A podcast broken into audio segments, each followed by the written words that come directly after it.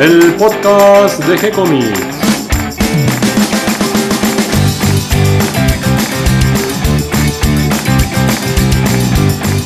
Muy bienvenidos a un nuevo episodio de G-Comics, el podcast donde hablamos de todas las técnicas necesarias para realizar un cómic, cómo dibujar un manga y todo el conocimiento requerido para dibujar esa historieta que tenemos dando vuelta en la cabeza. Mi nombre es Gonzalo García, mi intención y la de todos los que hacemos G-Comics es colaborar con aquellos que estén interesados en avanzar, en progresar, en mejorar en su formación como dibujante de cómics. Y preparándonos para el fin de semana, tengo del otro lado, mate de por medio, a Catalina García. ¿Cómo estás, Cata?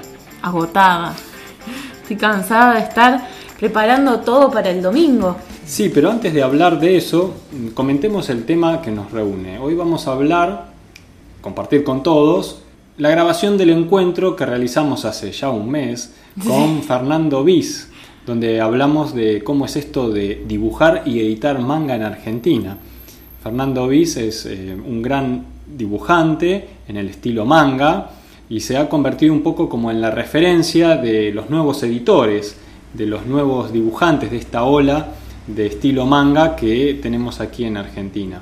Con muy muy buenos dibujantes, nosotros tenemos muy cercano a Feli White, que, que le gusta dibujar en ese estilo, que lo hace muy muy bien. Y Fernando Bis además eh, edita una de las series que dibuja Feli White. Thunderbreaker. Fernando Bis, eh, además de que actualmente sigue desarrollándose como dibujante, él continúa adelante con toda su actividad como editor, publicando nuevos títulos. Seguramente para la Comic Con nos va a sorprender con alguna edición nueva de alguna de sus series. Sí, con Sinestesia presenta uno, uno nuevo. De Hora B. Sí. Y también ahora está, mm, bueno, ya nos va a contar en la Meetup, eh, pero ya lo van a poder escuchar desde su- de sus propias palabras, pero también está haciendo trabajos para el extranjero. Está yendo eh, muy bien con, con este dibujo de manga. Sí, obviamente todo el ejercicio tanto del dibujo como de la edición de historietas, sea en el estilo que sea, en este caso manga, tiene sus dificultades en la actualidad de la Argentina. Creo que en la actualidad del mundo no es fácil hoy en día ser editor. Hay muchos cambios, está toda esta cuestión con lo digital, los cambios de formatos, eh, la cuestión de los costos, las nuevas formas de impresión también que permiten la impresión bajo demanda, con tiradas de, de tamaños más pequeños, hay como una atomización del mercado, hay muchos nuevos pequeños editores y los grandes tal vez se achican un poco y aparecen nuevos medios de difusión, como podría ser a través de Amazon o alguna otra cadena de material eh, digital, como podría ser Comixology.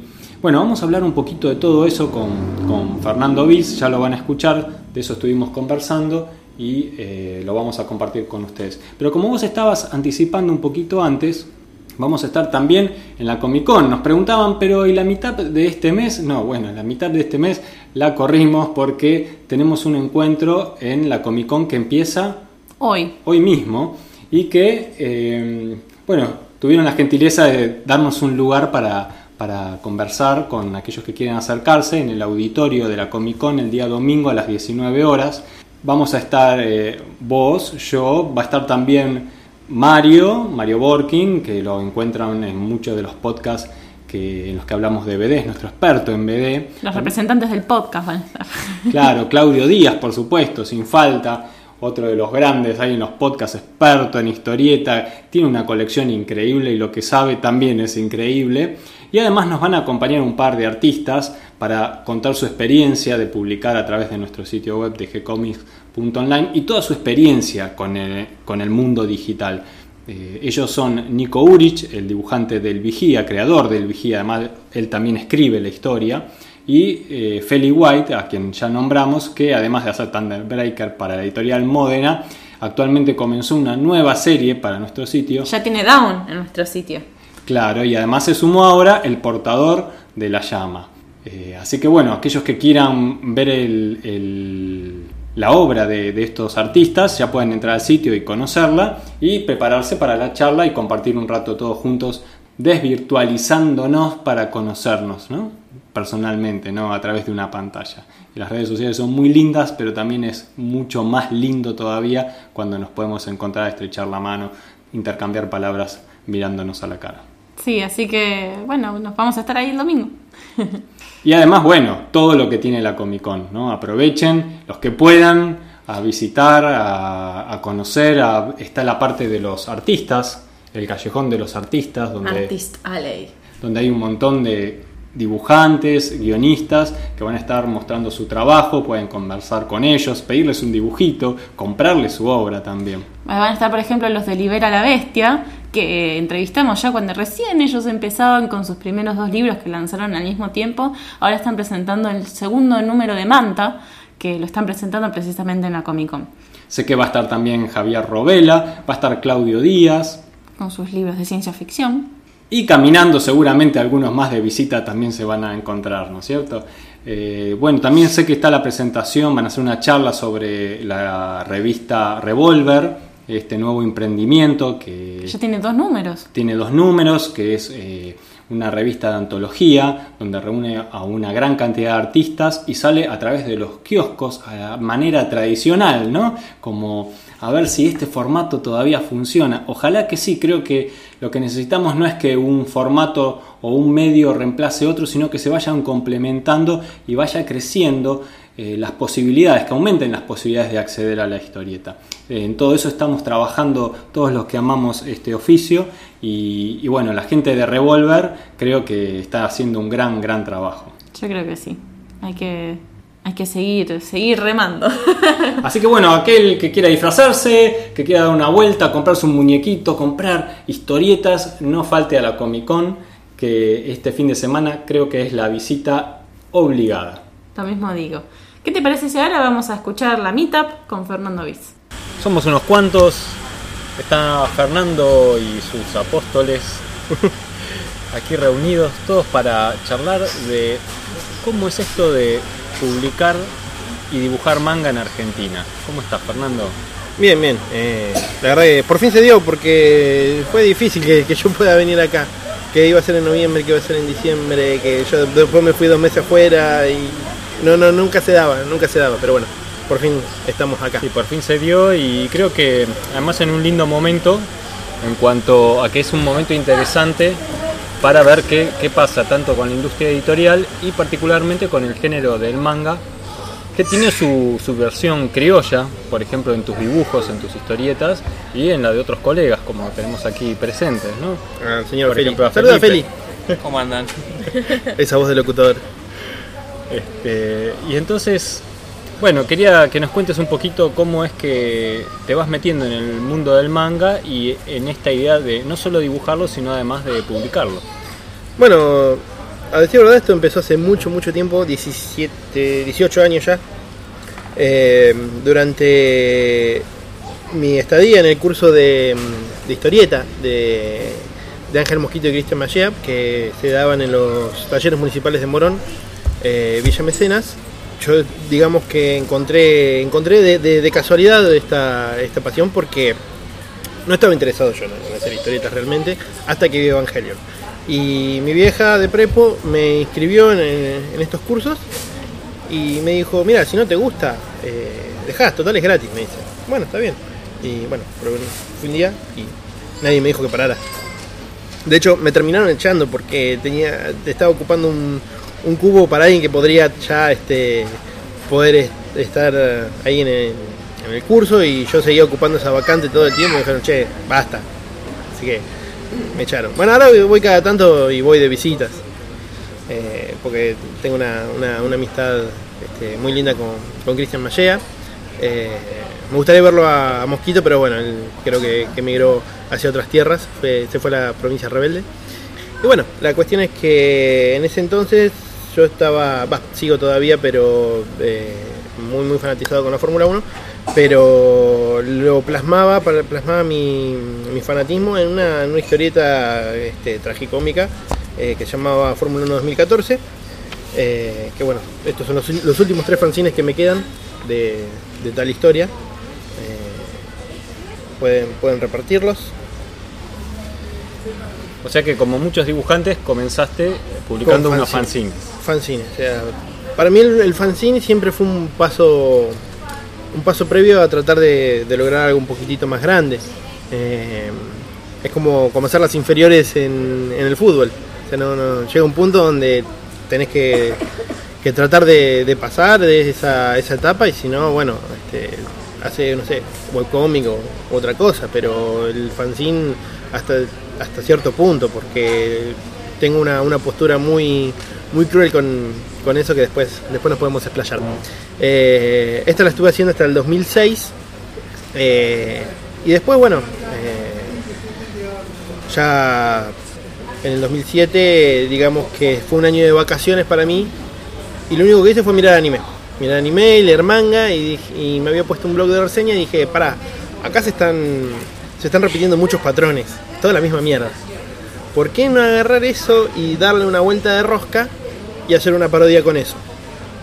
Será más de lo mismo, pero desde otro punto de vista y al mismo tiempo dotándolo de todo lo que tenga que ver con los argentinismos posibles para que tenga una, mm, una, una identidad propia dentro de todo. O sea, aprovechar todos los códigos que tiene el manga para eh, volcarlos acá y ver qué sale.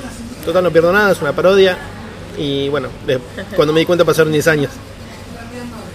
En el medio, bueno, empezó como, como webcomic que iba metiendo los capítulos eh, entre reseña y reseña de, de este blog.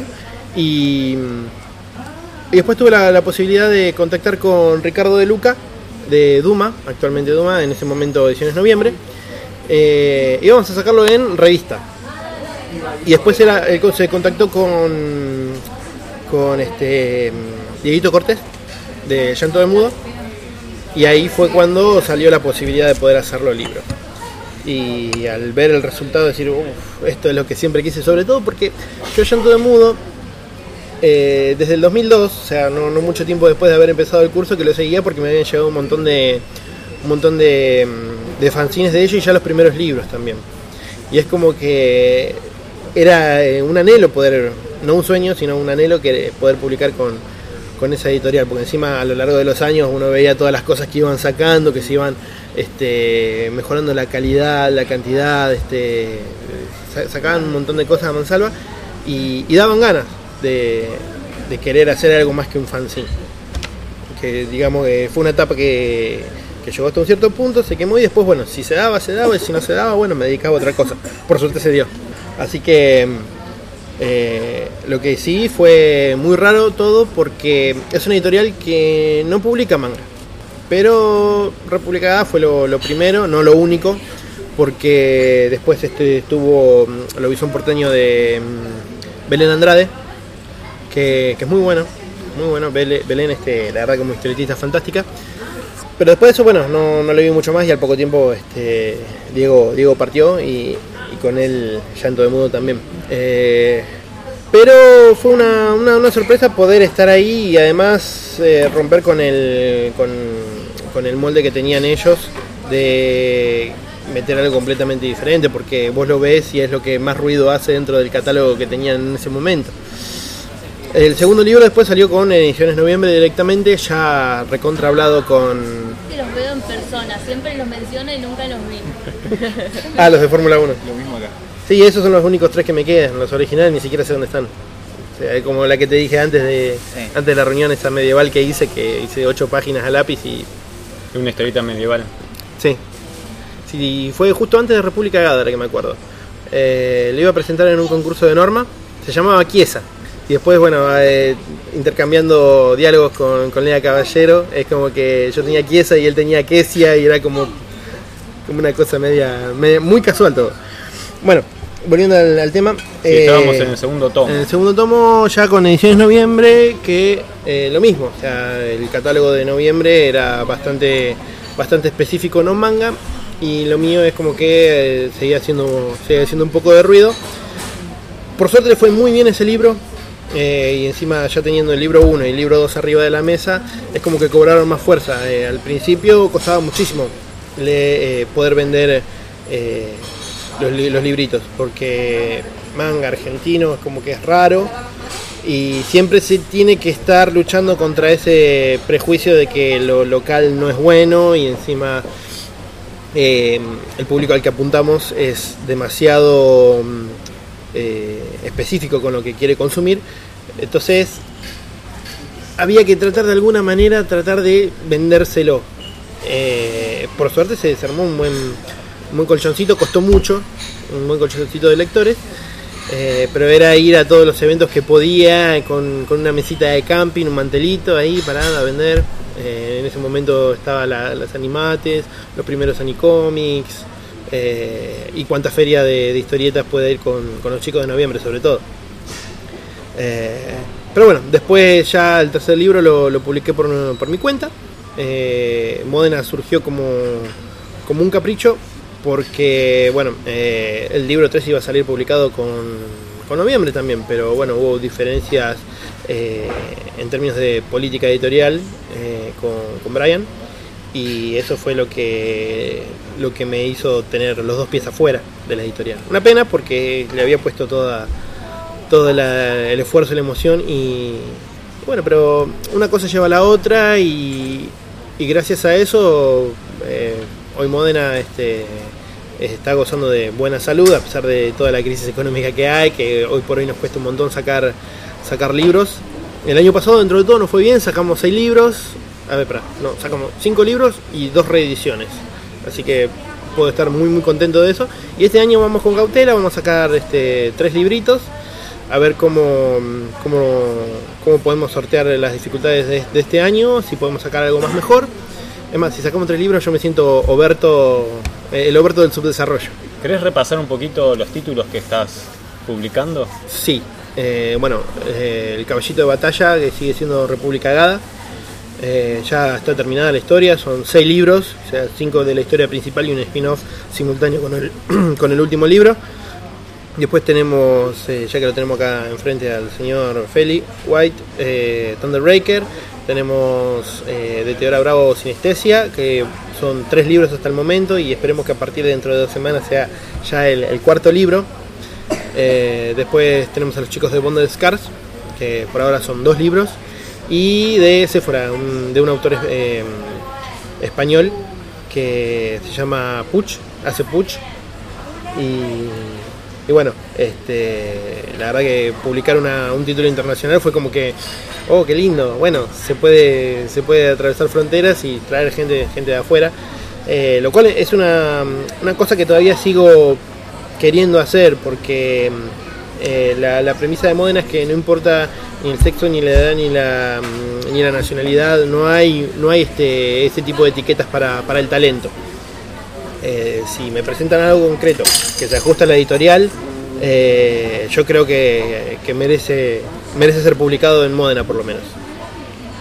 Eh, y si no, bueno, tener todo el apoyo posible para que pueda encontrar un, un hogar, sea en otra editorial o que se autopubliquen. O sea, yo también este, les, le- le- les digo mucho a los chicos que me mandan me mandan este mensajes preguntando si quiere que los que, que los publique que bueno, llegado el caso a veces no podemos publicarlo porque no se ajusta a lo que buscamos o, o por ahí no da con la calidad tampoco. No, o sea, no, no es, no es cuestión solamente de, de- política editorial, sino también de, de- calidad de- del trabajo, la historia, dibujo y demás.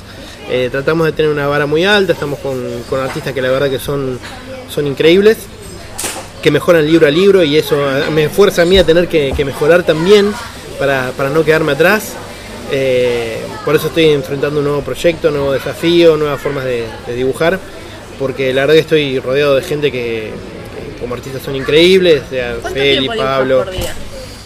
Y desde que me levanto hasta que me acuesto, en la siesta en el medio. Y no sé, no tengo, no tengo horarios. Veo por el, entre el trabajo y para ir. Por suerte no trabajo tanto. Ah, O sea, soy, soy un mantenido del Estado, vamos a decir la verdad. Eh, no, tengo un laburo que, que la verdad que me permite un montón de cosas, porque incluso cuando tengo que ir a trabajar, eh, también me puedo llevar las cosas para dibujar. O sea, ha- hago mi tarea que es muy específica y durante el tiempo que es tiempo muerto, que son tres horas, en ese tiempo puedo, puedo hacer un montón de cosas. Y bueno, aprovecho y dibujo todo lo que puedo. Y así es como los proyectos, a- claro, ¿no? O sea, trabajo dentro del trabajo. Claro. Y así es como los, los proyectos míos salen con, con tanta velocidad, porque si yo tuviera que cumplir con un horario de oficina de 8 horas, donde tenés que hacer X tarea, no sé qué tarea, ¿no? Pero tener que estar ahí o ser entry, entry data o, o lo que sea, ¿no? que, que te consume tiempo, que tampoco es muy productivo, salvo para el trabajo. eh, para mí sería, sería imposible sostenerlo. De todas maneras, cuando yo era guardia de seguridad, yo ya estaba dibujando República Gada, eh, estaba 16 horas fuera de mi casa. Entre idas y vueltas, o sea, yo trabajaba por acá por, por Capital. Eh, dos horas de, de ida y de vuelta, ya tengo cuatro horas y a veces tenía jornadas laborales de 12 horas. Eh, llegaba a casa y entre que comía, me bañaba y demás, podía boludear una hora y en esa hora tenía que elegir entre mirar televisión, que nunca me gustó mirar televisión, así que miraba anime en el llegado el caso, eh, jugar a videojuego un ratito hasta que me muera de sueño o dibujar. Y me alternaba entre, la, entre las tres cosas. Un día una cosa, un día la otra y otro día la otra. Eh, más que nada es una cuestión de, de organización, que es lo que quizás falta mucho a nivel amateur. O sea, uno, uno es- esto lo hace por, por hobby, eh, pero realmente pero realmente si uno quiere terminar un proyecto y verlo publicado, sea un fanzine, sea libre y demás, que tarde lo que tenga que tardar, pero que lo haga. Que se organice de tal manera Que que pueda disfrutar, claro, que pueda disfrutar su, su tiempo de ocio, que pueda este, disfrutar el hecho de, de dibujar y que no lo vea como una carga. Si vos ves que tu, tu hobby, que es dibujar, te, te representa una, una carga, dedícate a otra cosa. ¿Viste? Y tampoco pongas excusa de que no, que no hay tiempo. Sí, el tiempo te lo puedes hacer. Depende vos, de, de vos y exclusivamente de vos en qué lo volcas ese tiempo. Y generalmente es muy fácil procrastinar. O sea, es, es- es esa, esa cuestión de, de Es más luchar fácil todo el hacerlo tiempo. que, que pronunciar la palabra. Sí, sí, incluso. incluso. Este. Sí, medio trabalengua. Pero sí, es una forma de, de- de perder el tiempo, digamos, ¿no? En vez de aplicarlo a algo que uno tiene mm, el deseo profundo de hacerlo, uno da vueltas, se hace trampa a uno mismo y, y pierde el Y tiempo en el tiempo cosas inútiles. Con el- sí, todo el tiempo con el auto boicot, ¿viste? Pero sobre todo con las excusas. Sobre todo con las excusas. Eh, también yo también a veces hago nada. Eh, de hecho, en la última semana me, engan- me enganché con, con las Bolimpiadas. ¿Qué son las Bolimpiadas? Olimpiadas de bolitas.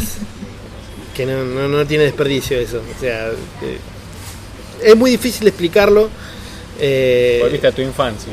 no, no, no es que son bolitas de jugar a la bolita, sino que es como si fueran juegos de mesa con Ajá. escenarios y todo.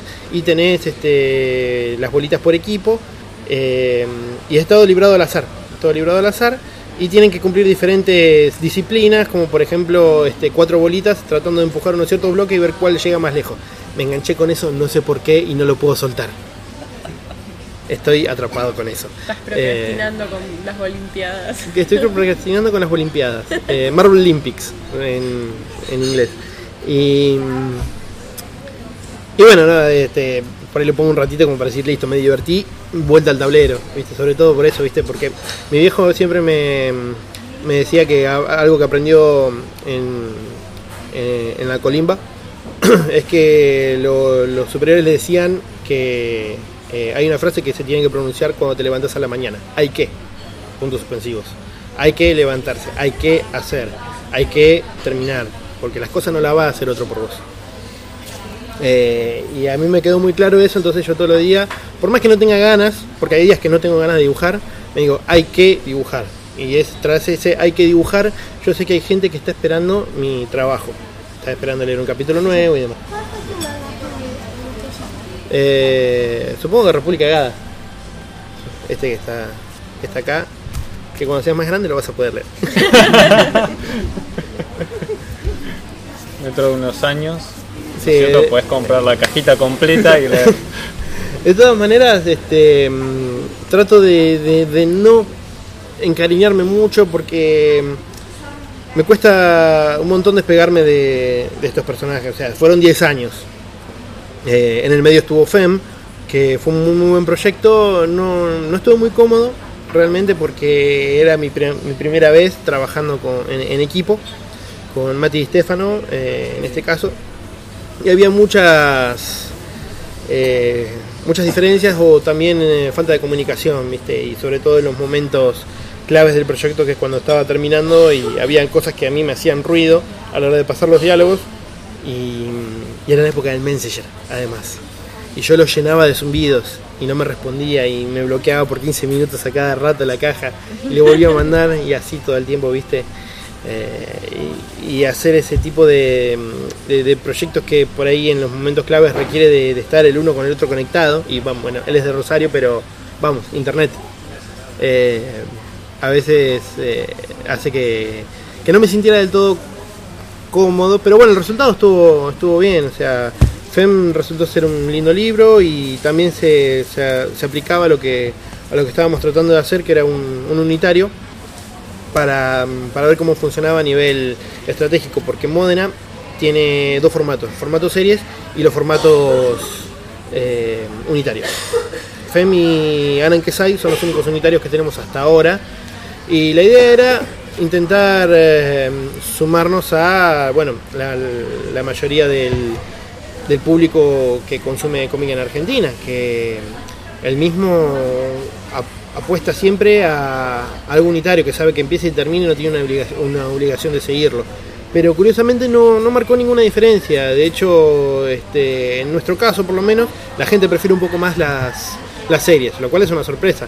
Habías comentado hace un ratito que lo que pasó con República, que eh, una vez que sacaste el segundo tomo es como que se empiezan a potenciar uno a otro y, y les va dando fuerza. Tal vez la diferencia entre el unitario y la serie es que a medida que van saliendo los nuevos tomos, Ocupan te- mucho lugar en la mesa y es más llamativo. y también te debe implicar que si alguien llega por primera vez, ya quiere también leer los otros, o llega por primera vez al tercero, quiere también obviamente el, el primero y el segundo, y entonces como que se van empujando ¿no? en las ventas. Claro, el, el tema es que hasta que no, no se ve el tercer libro arriba de la mesa, es como que no termina de tomar una, mm, una cierta seriedad. Porque un libro lo puede sacar cualquiera. Eh, dos libros, bueno, sí, una continuación, pero ya cuando ves una trilogía, ahí ya es como que el, sentido cambia.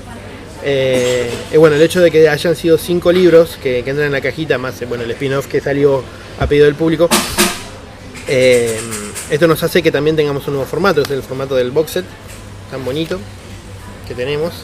Eh, Está muy bueno como idea para ofrecer una, una historia, una serie completa. y sí, porque encima el tema del lomito es mucho más este, fácil de ver, agradable a la vista y Está pensado como para una biblioteca. ¿no? Exacto. Como para... Exacto. Porque a mí me hubiera gustado mucho sacar eh, lo- los libros de a 200 páginas, pero no terminamos 200 páginas en un año ni en pedo. Y esto lo hablaba con, con este, un, un colega que está en Japón, que, que dice que él tiene los libros, vino a la Crack Bam Boom. Él vino como el asistente de mm, Hiroaki Noue a la Crack Bam Boom. Eh, vino a dar una charla sobre, sobre anime. Y se llevó los libros de República Gada, estuvimos hablando y, y bueno, él me dice que acá en Japón eh, hay de este formato, pero no son tan visibles. O sea, eh, lo ideal hubiera sido que fueran de 200 páginas. Entonces ahí estaría ya en, las estanterías principales y sería mucho más vistoso y demás. Eh, nosotros no podemos cumplir con esa demanda y no podemos tampoco esperar dos años a sacar un segundo tomo de una serie, porque los lectores se pierden. Eventualmente hemos perdido lectores con los años por este tipo de que la gente se pierde, no tiene una cierta obligación con, con, con lo nacional, como sí tiene con, por ejemplo, los japoneses, los norteamericanos. Hemos ganado otros, otros lectores eh, que están más pendientes, pero bueno, cuando lo ven así, que también está en oferta, que es mucho más barato comprarlo así que comprarlo por separado, este, como que se copan más. O sea, son un montón de variables que hacen que, mm, que lo que tengas arriba de la mesa lo puedas aprovechar. Y la Crab Moon ah, para nosotros es eh, básicamente el, el lugar que nos hace el año. O sea, nosotros a lo largo del año vamos a eventos chicos de anime, eh, nos va mejor, nos va peor. eh, están las dibujados en el medio también, que, que tenemos una, una buena banca. eh, participamos en las Comic Con, ahora en la, Comic Con que viene también estamos, Feli. Así que si yo no puedo ir, te, tenés, que- te, te tenés que volver a hacer pasar por mí, que eso ya lo hicimos. Realmente, sí, en serio. Este. Sí, o sea, nadie se va a notar. Él me saca una cabeza, este, es la mitad de ancho que yo, usa anteojos, tiene pelo, no, nadie se va a dar cuenta. Entonces, eh, digamos que presencia en eventos importantes, por suerte, estamos teniendo desde hace ya tres años. Y, es una ventaja, es una ventaja que, tenemos que aprovechar un montón para, para poder seguir sosteniendo esto, ¿viste? sobre todo eh, a la hora de, de que estemos todos contentos en el equipo, de que mm, todos puedan estar con, con el sueldo pago, por decirlo de alguna manera. Este, hay un trato que, que se le da a los autores un, un 10% de, de adelanto eh, por cada 300 libros, pero bueno, dadas las condiciones actuales eso tiene que cambiar porque mm, eh, es eso, o sea, se les paga por adelantado o sacamos más libros, y esta es una variable que los tengo que hablar con, con los autores. Hasta, hasta el año pasado yo podía hacer ese, ese pago, lo que, que lo hacía muy contento porque estaba funcionando muy, muy bien la cosa, pero bueno, eh, la crisis, la crisis y, y ya el, el- se explica solo eso. ¿Varía mucho los precios de impresión eh, en lo que respecta al año pasado a este año, por ejemplo? Yo creo que sí, porque mm, cuando saqué presupuesto para el de sinestesia, el dólar estaba 36 y lo ceñé en 36, entonces congelé ahí. Ahora tengo que sacar el de Feli y el dólar está a 47. Va a haber un golpe muy importante y nosotros tratamos de resistir todo lo que tenga que decir, todo en la cara, así, ¡baf! Eh, vamos a tratar de resistir hasta último momento el tema de- del precio hasta, hasta cierto punto.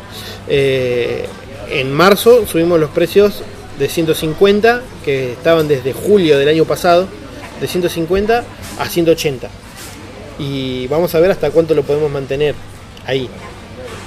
¿Cuánta, cuánta, eh, ¿Cuántos Tiradas. números hacen por 300. 300? 300 que es el número, el número mágico. En el caso de República Gada 1, tercera edición, se hicieron 200 porque ya no sabes si llegaste a un techo. Porque se vendieron de esa eh, casi 2.000 libros. Eh, fue la primera tirada, fue de, de 500 con la de llanto de mudo. Eh, la segunda fue de, de, de 1000, que se hizo dos partes. Ahora está la tercera edición, que, que se hicieron, este, se van haciendo de 200 números. Se había agotado la primera, ahora estamos en los 200 segundos, ¿viste? Andamos, andamos por ahí, eh, cerca de los 2000. El libro 1, que lo, editó, el, li- el libro 2, la primera edición la editó en noviembre, y ahora para la reedición también 200, pum, todo lo que sea reedición es 200, y bueno, las primeras tiradas eh, 300. Y en el caso de la Nankesai, como fue muy, muy a demanda, se hicieron 250 y aparte era lo que podía pagar en ese momento, sin ir más lejos. Eh, aparte es un libro que está muy muy lindo presentado porque tiene mm, eh, tiene sobrecubierta, páginas a color, o sea, todo y toda la mar en coche. Y las portadas a color. sí. Tiene las paginitas, estas paginitas a color que son 13. Que son detallitos que, que enriquecen al libro, que lo hacen mucho más bonito. Eh, pero mm, pero realmente no sé hasta qué punto. O sea, la, la idea nuestra, o por lo menos la mía, eh, nuestra siempre hablo en plural porque somos un equipo trabajando, si bien estoy a la cabeza, es que esto sea bueno, barato y bonito. Y como es un material cultural, que esté lo mejor presentado posible, que sea competitivo, que sea atractivo a la vista, pero también que sea de fácil acceso por eh, cuestiones, cuestiones culturales. Eh, el cómic tiene que ser cultura, nada menos. Eh, no, no creo que tenga que ser un, un hobby elitista, ni por asomo. Está bien que, que- que- que el tema de las ediciones pueden ser mejores incluso, pero no me sirve de nada si por poner Si un la precio elevado, claro, por poner un precio ext- extremadamente elevado, hacerlo en tapa dura, con letras doradas y personajes que cuando abrís el libro te, te acarician la cara, no me sirve. No me sirve. Yo, yo creo que, que- lean el, libro objeto y si lo pueden poner en la biblioteca, mejor. Eh, y después releerlo, recomendarlo y demás. Eh, o no, porque también está eso. O sea, no tiene por qué gustarle a todo el mundo, de eso soy recontra consciente. Hay gente que, se molesta cuando, cuando, cuando le cae esa ficha. Este, yo he tenido tanto, tantos este, seguidores como, como detractores. Bueno, seguidores acá vemos algunos, eh, a los cuales hay que agradecerlo porque, porque han venido. Y, y bueno, a decir verdad, este, esa fórmula de las 3B nos viene funcionando bárbaro. 4B. Bueno, barato, bonito y bárbaro. Y, y sobre todo, tratamos de, de- no hacer nada que sea recontra revolucionario para la industria, porque ya está todo hecho. Lo único que nos importa es que nos lean y que vuelvan por más. Que les resulte entretenido, que el tiempo que dura la lectura, que serán 20 minutos, no sé cuánto tarda uno en leer, nunca me cronometré yo incluso, eh, tengan ganas de, de leer más, de conocer más de los personajes y por eso también están, por lo menos yo en mi caso, estoy muy, muy activo con la página de República Gada, mandando mini gags que están por fuera de la historia, pero que tranquilamente podría ser canónica. Eh, hubo una que, que salió hace poco, que fue la de Racing. que esto salió en una en una dibujados donde, donde Racing había salido campeón y yo le dije a un loco, si Racing vuelve a salir campeón, yo hago que Estrella le entregue lo más importante que tiene en su vida. Y todos sal- saltaron para el otro lado, saltaron para el lado erótico, para- saltaron para lo que no correspondía y bueno, al final este, la prolongué por casi tres semanas, ¿no? Tres semanas, sí, porque encima no, no encontraba tiempo para dibujarlo. Y bueno, al final terminó siendo el Sega, ¿no? Eh, Pero, o sea, quiero, quiero mantener este, a la gente todavía divirtiéndose con los personajes, por más que no salga eso publicado. eh, si bien tengo ganas de hacer muchas más cosas, o sea, hay un montón de personajes por venir, hay, hay 10 libros escritos, no textual, sino ya este, conceptuados. Eh, además del libro ese donde Estrella, eh, el libro, la historia donde Estrella sale a buscar trabajo, cumple 18 años, sale a buscar trabajo y no la pasa tan bien. Hay, un montón de cosas, o sea, República Gada es muy explotable, pero bueno, estoy con otra exigencia en este momento, más allá de hacer gente ahí para Estados Unidos, o, bueno, el proyecto nuevo Isadora y Andrea que estoy, que estoy encarando, que es un drama, o sea, nada que ver con República Gada, somos así, y nada que ver, borrón y cuenta nueva, personajes nuevos, y también métodos de trabajar diferentes. Trataré de publicarlo con Modena, porque una cosa que, me decía la chica de Misato Comics, Carla, que mm, está bien que yo busque otra editorial porque le dije que quería buscar otra editorial. Pero por otro lado, a la hora de, mm, de- de verlo en, la- en las estanterías de la, de la comiquería de ella, me dicen, mirá, o sea, fíjate que vos le estás sacando lugar a Ibrea, cosa que es verdad, le estás sacando lugar a Ibrea, imagínate si pones un título más. Y ese título se extiende por cinco libros. O sea, es un montón. Y, y tiene razón. Tiene razón. Entonces, bueno, veré de publicarlo con Modena, veré si dan los números, si dan los números. Si no, si, no me dan los números, toma, te- le presento el proyecto a alguien si le interesa, que se, que se haga cargo y bueno, eh, no, no estará con el óvalo amarillo, pero saldrá publicado y bueno, supongo que le irá público que me sigue a mí a comprar y también a conocer la editorial de, de esta otra persona y así abrir el mercado, porque una de las cosas que, que tengo que estar eh, contento es que mucha gente entró al- a leer cómic nacional por República sea, cuando me lo dicen, a mí me resulta un poco raro. Viste, como que me está diciendo en serio. O sea, hay un montón de cosas. Tenés el Eternauta, tenés Nippur, tenés este Necrodamus, que la, la obra del Alia es fantástica. Eh, pero, pero que lo digan por República Gada. Y bueno, es, hay que entenderlo de alguna manera. Tampoco es como que me quiero agrandar, pero bueno. Quería que hablemos ahora un poquito de tu parte, no de editor, que ya creo que más o menos la, la cubrimos y No. nos contaste un poco todo, todo el recorrido. Pienso que debe haber mucho más y muchas anécdotas. Sobre llegó todo. Carla, justo estaba hablando de ella, estábamos hablando de Misato Comics, de, de, de que le estamos sacando espacio a a Ibrea en tu bus. Eh, quería que nos cuentes un poquito tu manera de trabajar, cómo encarás una página, cómo, cómo abordás primero de la idea al guion, luego a la página y qué técnicas usás para trabajar. Si usás eh, todo de manera analógica, pincel, tinta, papel, si haces parte en digital, cómo es el proceso final. Bueno, que nos cuentes un poquito la cocina de cómo dibujar manga. Bueno, la, la idea, eso va en cada uno como sale. En, en mi caso, este, muchas cosas son oníricas, otras cosas son anécdotas. Y en el caso de Isadora y Andrea, que es lo que estoy encarando, fue una siesta. Una, una chica de Mendoza, con la cual yo me llevaba muy bien en aquel entonces. Eh, gran artista, por cierto, Alejandra Lourdes, o Kendao. Eh, visítenla. Eh, me dijo que quería hacer una historia conmigo, que le gustaba cómo, cómo escribía y demás.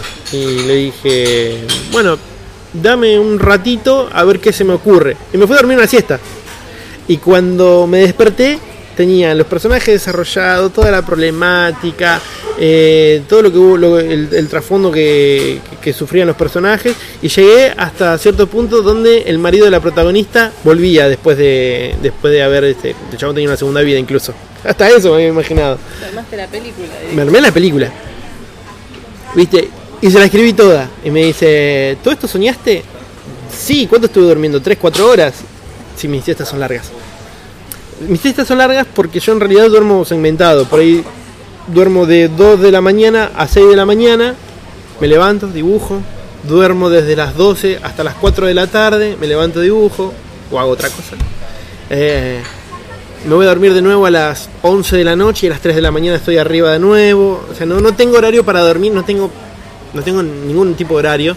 Gracias al tipo de trabajo que tengo, entonces me puedo permitir todos los, todos los lujos, salvo cuando me tengo que levantar los feriados a armar los, eh, el escenario para, para los actos patrióticos. eh, que esos son los días más duros. Encima, una cosa, tenemos todos los, todos los actos patrióticos los tenemos en invierno. Y yo con el invierno no me llevo para nada. Levantarme me cuesta el triple. Claro, Y sí, yo soy de sangre fría, yo soy un reptiliano. Y me cuesta tanto levantarme a la mañana. Me cuesta tanto dibujar en invierno, que se me congelan los dedos. Pero bueno, siempre hay un mate amigo al alcance que, que hace que te levante el día y te cambie el humor. Eso o una pizza. Eh, ¿Por qué no las dos? sí, la pizza tiene que estar fría para comerla con el mate. Eh, y encima ahí nomás tenemos un Kentucky cerca de la plaza de Morón, entonces como que levantás así, el, el queso chorrea y vos ves cómo cae la felicidad. Volviendo al tema. Eh, hablando de pizza, no mentira. Eh, bueno, eh, después la, la parte de- del dibujo, sí, todo analógico. O sea que es haces que- primero un borrador en chiquito, vas directo a la página, le haces un boceto. No, de hecho el guion incluso los hago directamente en el, en el boceto. O sea, ya tengo la idea, como trabajo yo solo, tengo la idea, entonces el guion se plasma en la haces libretita. como un guion gráfico. Claro. Sí, sí, esto Como Feli. como Feli, como también Franco Blino, como mi amigo este antídoto gráfico. Cuando uno trabaja solo tiene todas las libertades del mundo, total. No es que tiene que cumplir sí o sí esos pasos. Cuando uno es principiante para aprender todo eso, eh, lo tenés que hacer. Después ya una vez que lo tenés recontra incorporado, saltás directamente al, a- al dibujo y se acabó la historia. Te saltás un montón de pasos, ahorras un montón de tiempo y sobre todo material. Yo encima escribía todo a mano. Mi problema de escribir las cosas a mano que después no me entiendo la letra, pero bueno, eso es otra cosa. Eh, entonces, de ahí, bueno, veo qué onda, si me gusta, no me gusta, y, to- y todo en libretitas, porque si no, son hojas que pierdo, como me pasó hace poco, que estuve tres horas buscando una hoja que tenía en, en el fondo de la, de la mochila B. O sea, tengo tres mochilas, bueno, la mochila A, la B y el morral. Eh, estaba en la mochila B que fui a la casa de Ricardo de Luca a- a visitarlo para mi cumpleaños, fue.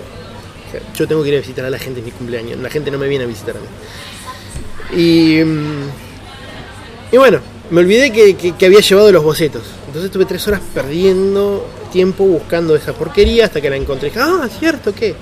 Bueno, así que por eso es mejor tener las cosas en la libreta. Eh, bueno, después lo pasás a lápiz, que por ahí cuando revés tantas veces el boceto decís, bueno, esto al final no me conviene, cambio alguna boludez. ¿En qué tamaño trabajas? A cuatro. ¿A cuál?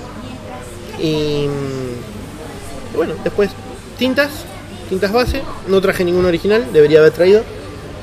Eh, y después yo antes era muy, muy fundamentalista de la tinta china, después era muy fundamentalista de lo tradicional y ahora como que estoy este, desde hace ya, desde FEM puntualmente, desde FEM eh, 2016 estoy incorporando las cosas, sobre todo que aprendí a manejar el manga studio gracias a Teora, que me dio un montón de directivas, me enseñó un montón de cosas, entonces este, dije, ah, mira, esto lo puedo hacer así, así, así, las correcciones siempre las hice en computadora, eh, porque llega un momento donde el papel ya no, resiste tanto maltrato, entonces mejor dejarlo ahí, dejarlo ahí y pasamos directamente al digital, corregimos ahí, aparte más rápido, eh, no tener que esperar que se seque la tinta, la- el liquid paper y demás, y después volver a mandarse una cagada, que es lo más frustrante de todo. Entonces, bueno, pasa la corrección directamente a la computadora, el acabado, efectitos, que quede todo lo más bonito posible. Y bueno, después llega la parte de la, de la edición eh, final, el libro, el armado, el maquetado. Y en esta incorporación de lo digital con el manga studio, ¿qué haces? ¿Las tintas, por ejemplo, ahí, además de las correcciones? ¿O estás.? No, no, la tinta es tinta china. Ajá, o Uso- sea, haces hasta, hasta el final del proceso de la página terminada, tradicional. la página per se, Solo las correcciones y las terminaciones, como el letreado, ese tipo de cosas, lo haces después en, en un programa. ¿Y sí, sí. pluma usas, no pincel? ¿Eh? O las dos cosas. No, uso una uso G-Pen. Tengo algunas Guillot que con las Guillot y el portapluma y bueno, en realidad yo vamos, vamos a decir la verdad. Cuando falleció Solano López, eh, yo trabajaba con la hija en la Sinfónica de Morón y me dijo, "Vamos a tirar un montón de cosas. ¿Querés venir a casa de papá y ver qué te puedes llevar?" Y fue como un buitre. O sea, fui a buitrear y, y bueno, me traje todos los materiales de que, tenía ahí, portaplumas, pinceles demás. Es más, sin ir más lejos. Así que vienen ya con inspiración los Claro, materiales. vienen bendecidos. Vienen bendecidos. Entonces tengo, tengo básicamente el, el arsenal de, de trabajo armado en base a lo que tenía Solano López. Que es una anécdota graciosa. Y tengo dos originales del Eternauta, a lápiz. Mirá qué que bueno. estaban entre, entre los libros ahí. Y también una historieta del Mundial 86, estaba Bilardo ahí con la, con la napia, Maradona festejando un gol. Que A medias tintas. Sí, sí, sí, sí, an- antes que antes que, que- que se, se deshaga ahí en la basura. En buenas manos, creo. Eh, me dijeron, no, vendé, le dije, "Que la voy a vender. Es mío, es mío, lo encontré, es mío.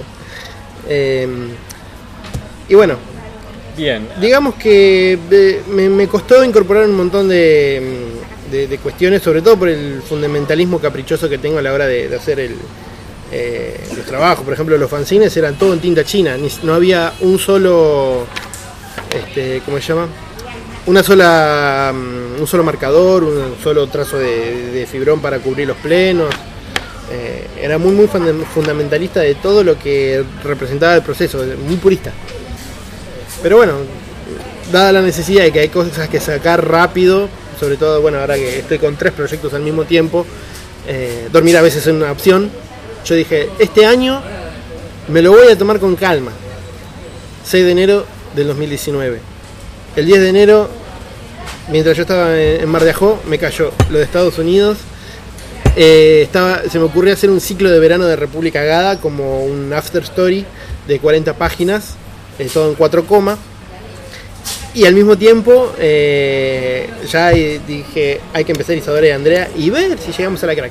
Eso me lo voy a tomar más en calma, eh, con calma, porque mm, el año pasado no la pasé nada bien con, con el Alan Kesai. Bueno, los- no estuve, qué crack. ¿Cuál es la otra, el otro año? y le- hay que ver si estoy en Argentina en el, el año que viene. Eh, lo que le contaba a Félix, que tengo, tengo opciones de, de poder irme a España. Eh, y, y es un tren que no quiero dejar pasar. O sea, vamos a probar suerte. No sé si me voy a quedar. Las cosas se darán como se tengan que dar o no se darán. Eh, entonces, digamos que todos mis planes de tranquilidad eh, se fueron a la mierda en el mismo momento en que dije sí a todo.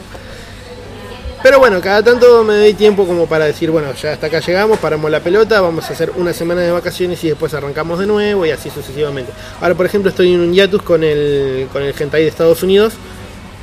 Eh, ¿cómo que- surgió ese trabajo y en qué consiste? ¿Cuántas páginas haces? ¿Cómo lo vas llevando? Bueno, lo llevo de manera tranquila porque el guionista es un norteamericano, se llama Michael Hansen. Eh, no, mm, no tiene tanto apuro. Dijo que lo haga con tiempo y quiere que salga bien, nada más. Eh, tengo una chica que es una suerte de representante que me, mm, me recomendó y ella bueno, se encarga de hacerme las traducciones, los contactos y demás. Eh, ella está en un foro donde se sube todo ese tipo de, de- historias de ese género con todas las variables que hay. O sea, te encontrás con cada fetiche que vos decís, ok, bueno, está bien. Bueno, esta vez a mí me tocó un fetiche que no es tan grave dentro de todo, pero es guita, o sea, es, laburo. Y, y la verdad estoy contento haciéndolo, porque incluso me, me exige un poco más hacer este, otras cosas que, yo solo no, no haría. Y lo más importante de todo es que el muchacho está contento, entonces como trabajo con más ganas todavía, eh, me paga bien. Eh, de hecho, gracias a eso estoy ahorrando para poder irme a, España. Más allá de tener la, la, la oportunidad de estar allá, hay que llegar allá. Y más hoy con, con los precios como, como están de aviones que te tienen, te tienen de rehén en el país. Nos tienen de rehén, muchachos. Eh, yo creo que, que son todas este, situaciones que se fueron dando en el momento que menos lo esperaba. eh, sobre todo en un momento muy difícil de mi vida, porque bueno, a nivel personal este, no la estoy pasando nada bien, pero uno se repone a la larga o intenta reponerse. A veces estoy bien, a veces estoy mal, a veces estoy muy mal, a veces estoy pésimo, pero bueno, acá estamos.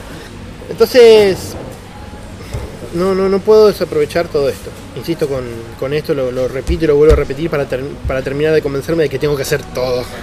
y al mismo tiempo estar con Módena, hacer, armar bien el libro de Feli, Muy bien, muy bien. que, que Feli me Sí. viene con, con un brazo cruzado, con una seriedad, como perro en bote. Hay que mantener siempre los proyectos para seguir tirando para adelante. No, ni hablar. Como para ir cerrando la charla y ¿Qué? agradeciéndole ¿Yo? especialmente a Fernando por todo el tiempo que nos dedicó. Eh, no sé si quieren hacer alguna pregunta cada uno en especial o alguna duda, algún tema que haya quedado sin tocar, que quieran consultarlo directamente. ¿Te da mucha impresión dibujar fetiches en hentai? En realidad, Es como la pregunta. No, no, no.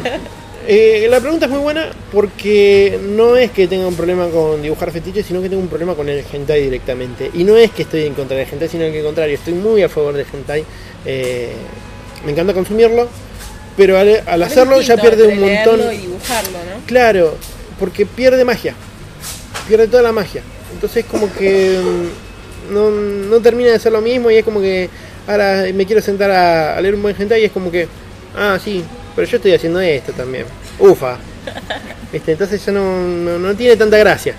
Es una pena, pero bueno, es cuando llevas el, el, eh, lo que te gusta a vos al terreno del trabajo, a veces no termina siendo del todo un placer. Está bien, eh, trabajar de lo que te gusta y no trabajarás un día más en tu vida, ¿verdad? Pero bueno, hay cosas con las que sí, hay cosas con las que no. Por eso tampoco quiero hacer el, el manga de Fórmula 1. Feliz. O sea, no, no quiero volver. Eso ya fue una etapa que, que pasé. Y por más que, que Teo insista para que Modena termine de formar un concepto de por qué es como es, eh, y tiene toda esa cuestión de box de Fórmula 1, el, el stand, eh, yo creo que hay, hay, hay cosas que por algo no las hago. ¿Alguna otra pregunta? Preguntas. Bueno, yo hace siete años, la entrevista que te hice más o menos, Sí. la primera, hay una cosa Es más, que- ella fue la primera que me entrevistó jamás. Año 2011. Sí, no sé, 12.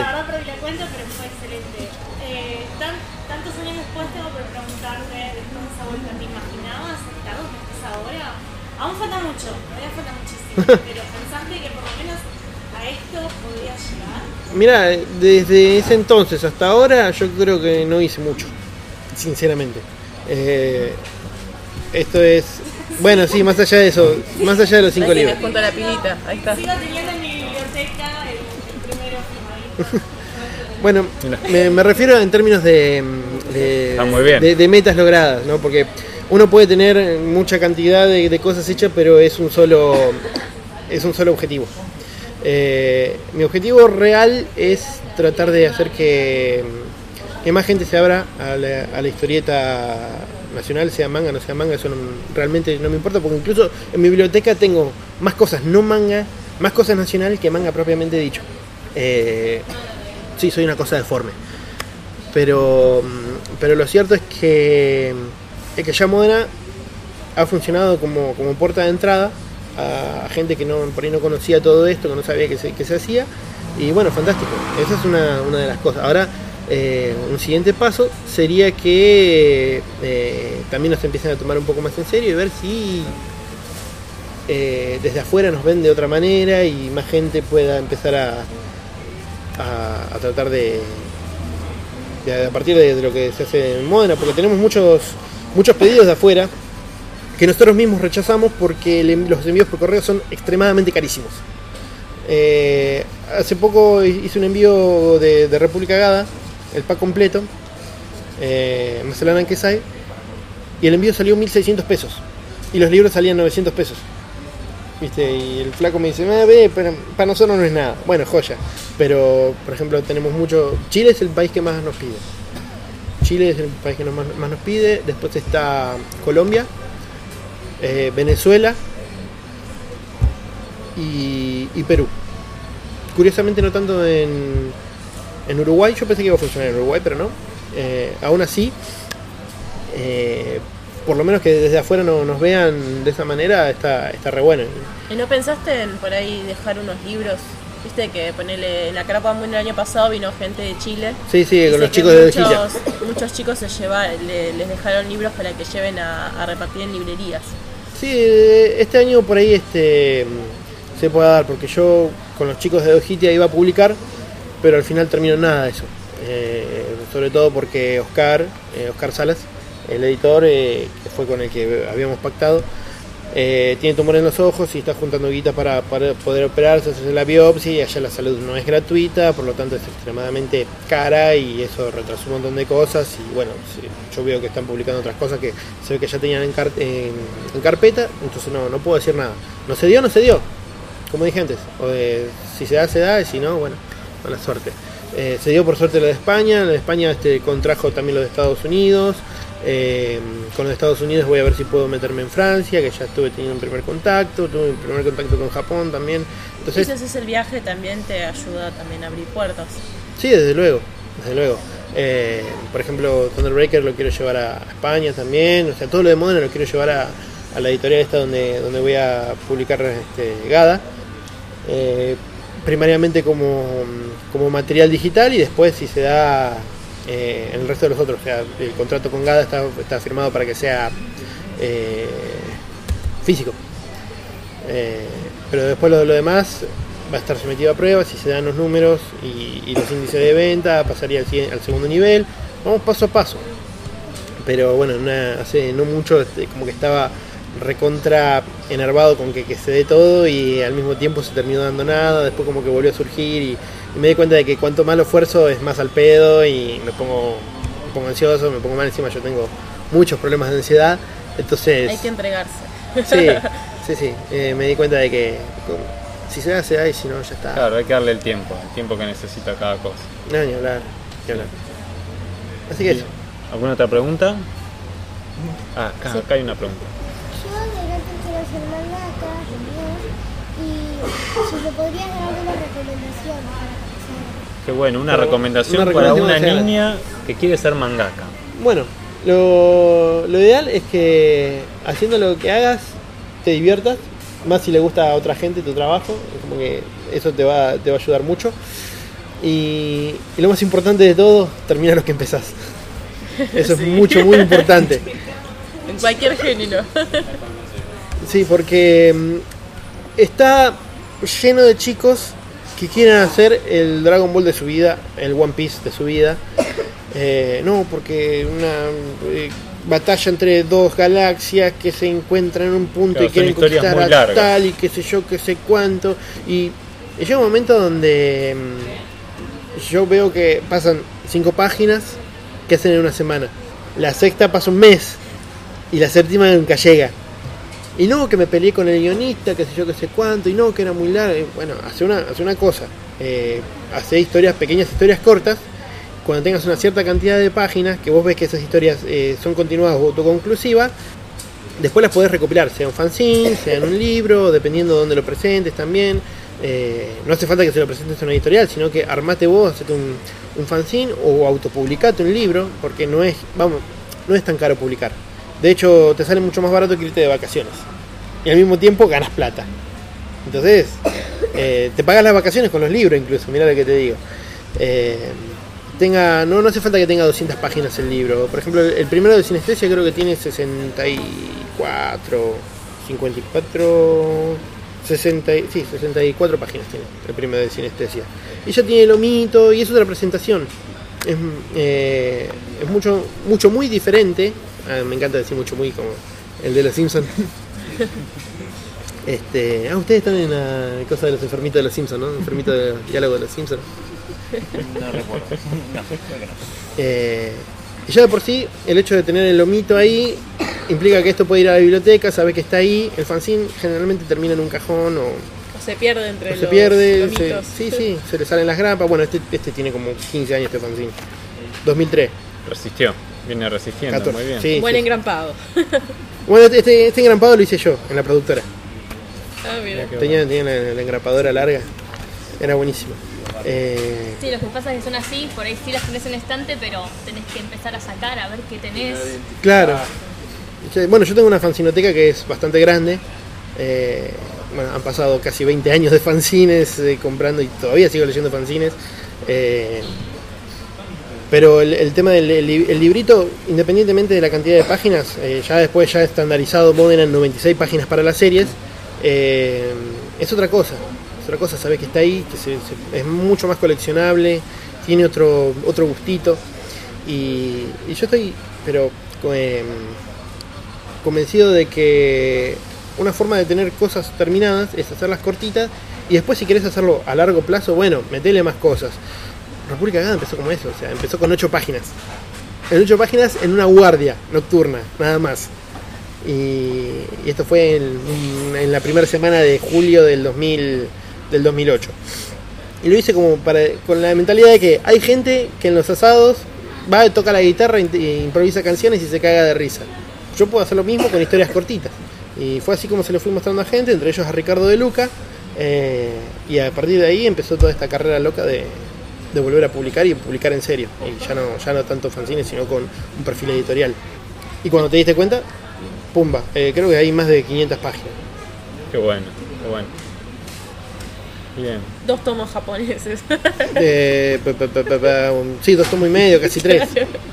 Casi tres. Por eso, o sea, es, es muy importante, hacer cosas cortitas. Ya. hacer cosas Pero cortitas. escucha, ¿eh? Ella escucha, Sí. muy, muy atenta. Muy atenta. De eso tiene, tiene perfil de periodista. Por ahí dentro de unos años la estás publicando a ella. ¿Quién, quién te dice? ¿Quién te dice? ¿Por qué no? ¿Para la historieta no ha ido? No, desde luego. Eh, pero eh, simplemente empezó como eso, como algo, algo casual, corto, porque yo no quería volver a caer en la misma de República de, de de, Fórmula 1 2014, donde iban a ser 16 fanzines, que justo cuando lo empecé hasta cuando terminaba, es como que abarcaba todo un campeonato. Y bueno, en el medio pasaron cosas. ¿Lo llegaste a cerrar, a completar No, la, no, la no. historia del fanzine? Ah, No, no, llegó al, al- llegó al epicentro justo en un momento dramático, este, que se estaba poniendo muy bueno.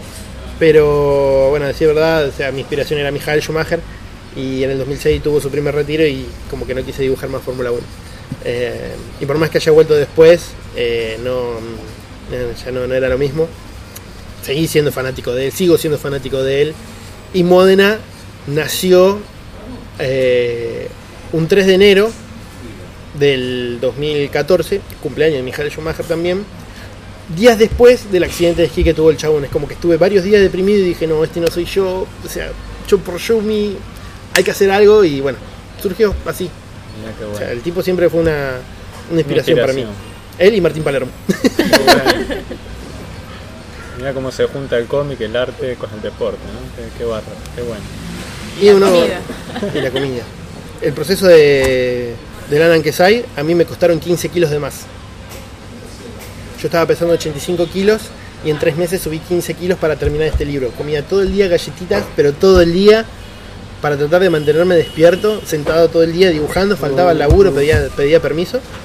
Y así fue como llegué a la Crack Bam Boom justo la semana que tenía que viajar. O sea, los libros me, me cayeron el martes antes de la Crack y yo viajé el miércoles. Así. Barro. Así, él y de, este y el de Tartan Breaker. Los dos. Es como que hay pan con un timing perfecto. Qué bárbaro. A los Schumacher. Épico. Así que mm, Qué es bueno. eso, es importantísimo terminar algo, por más que sea largo, corto. Yo con, con el fanzine fue una época de aprendizaje. Eh, no volvería a hacer fanzine porque es como cuando, cuando ya sos jugador profesional de fútbol querer volver a jugar en las inferiores.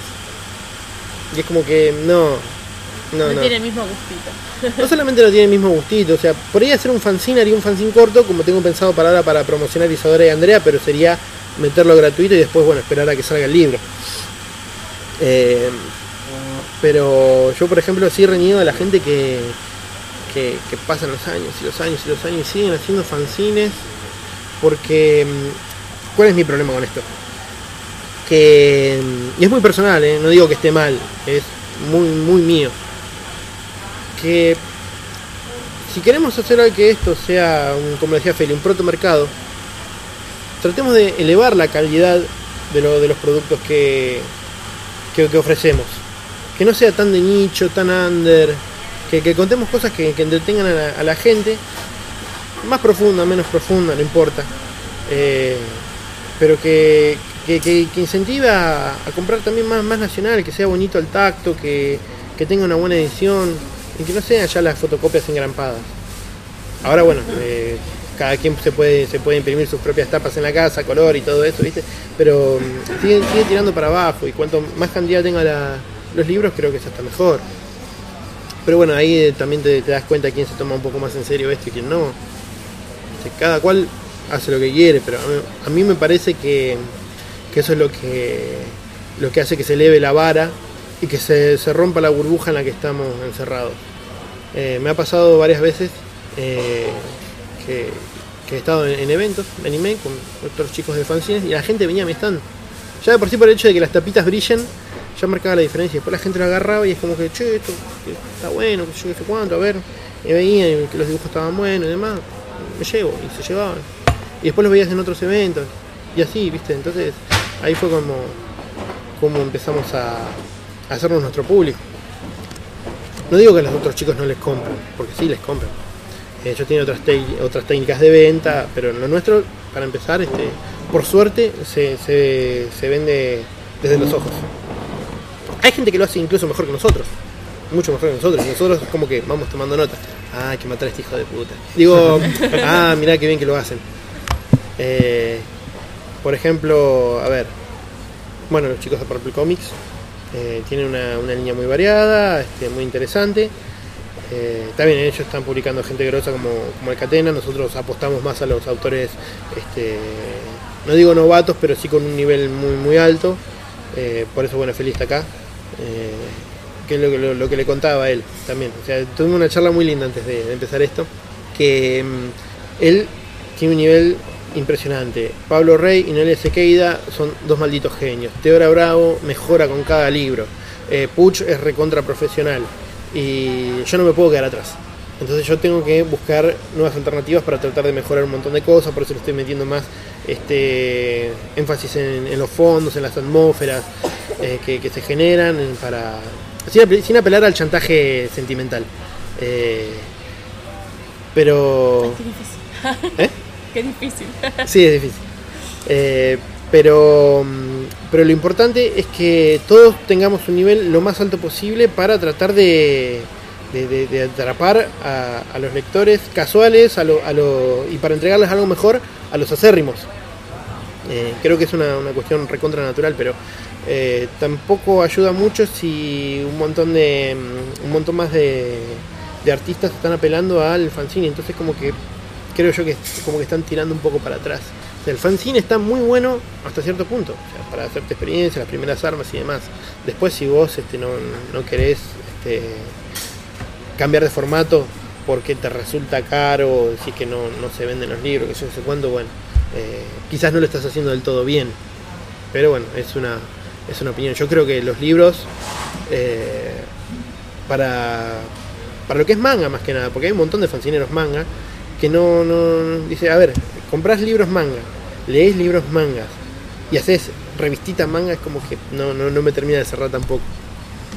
Bien, nos quedamos con, con este consejo tuyo de eh, usar los fanzines para adquirir práctica, para empezar a difundir nuestra obra y después siempre tener la vista en mejorar, en una vista apuntando más alto, en mejorar no solo el dibujo, la anatomía, los fondos, sino también La mejorar la publicación, la presentación de la obra.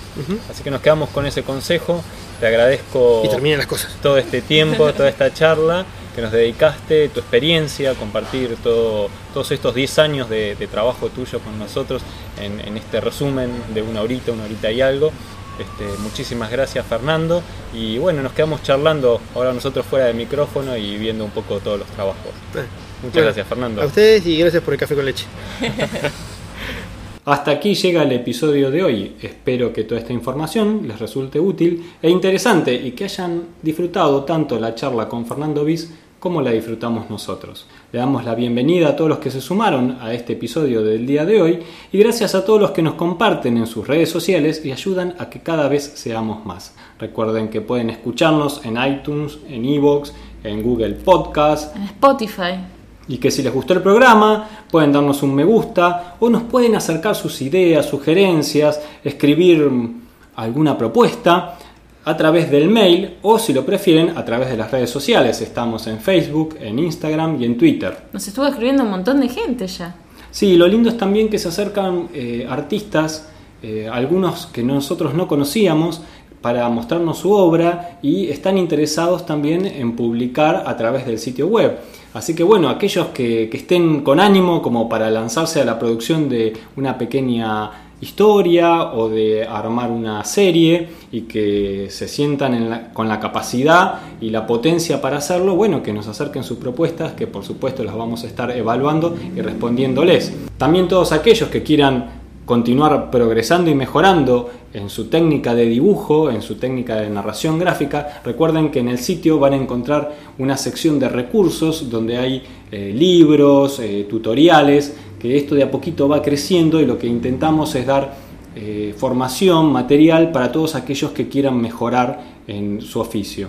Además también, si quieren divertirse un poco, van a encontrar cómics, mangas, historietas y también, infaltable, la sección de relatos, donde hay cuentos, pequeños relatos para leer mientras vas en el colectivo, en el tren, o tenés que hacer la, la fila para, para pagar en el banco. También la agenda. Y la agenda donde van a encontrar toda la información, como por ejemplo la eh, invitación infaltable a la charla que vamos a dar el día domingo a las 19 en la Comic Con. Así que bueno, quedan todos invitados. Muchas gracias Cata. Eh, vamos Cata a seguir trabajando. Yo sé que esta semana eh, fue muy exigente y la próxima lo será más todavía. Muchas gracias, Gonzalo. que disfruten todo su fin de semana y bueno, quizás nos vemos en la Comic. Saludos. Hasta pronto.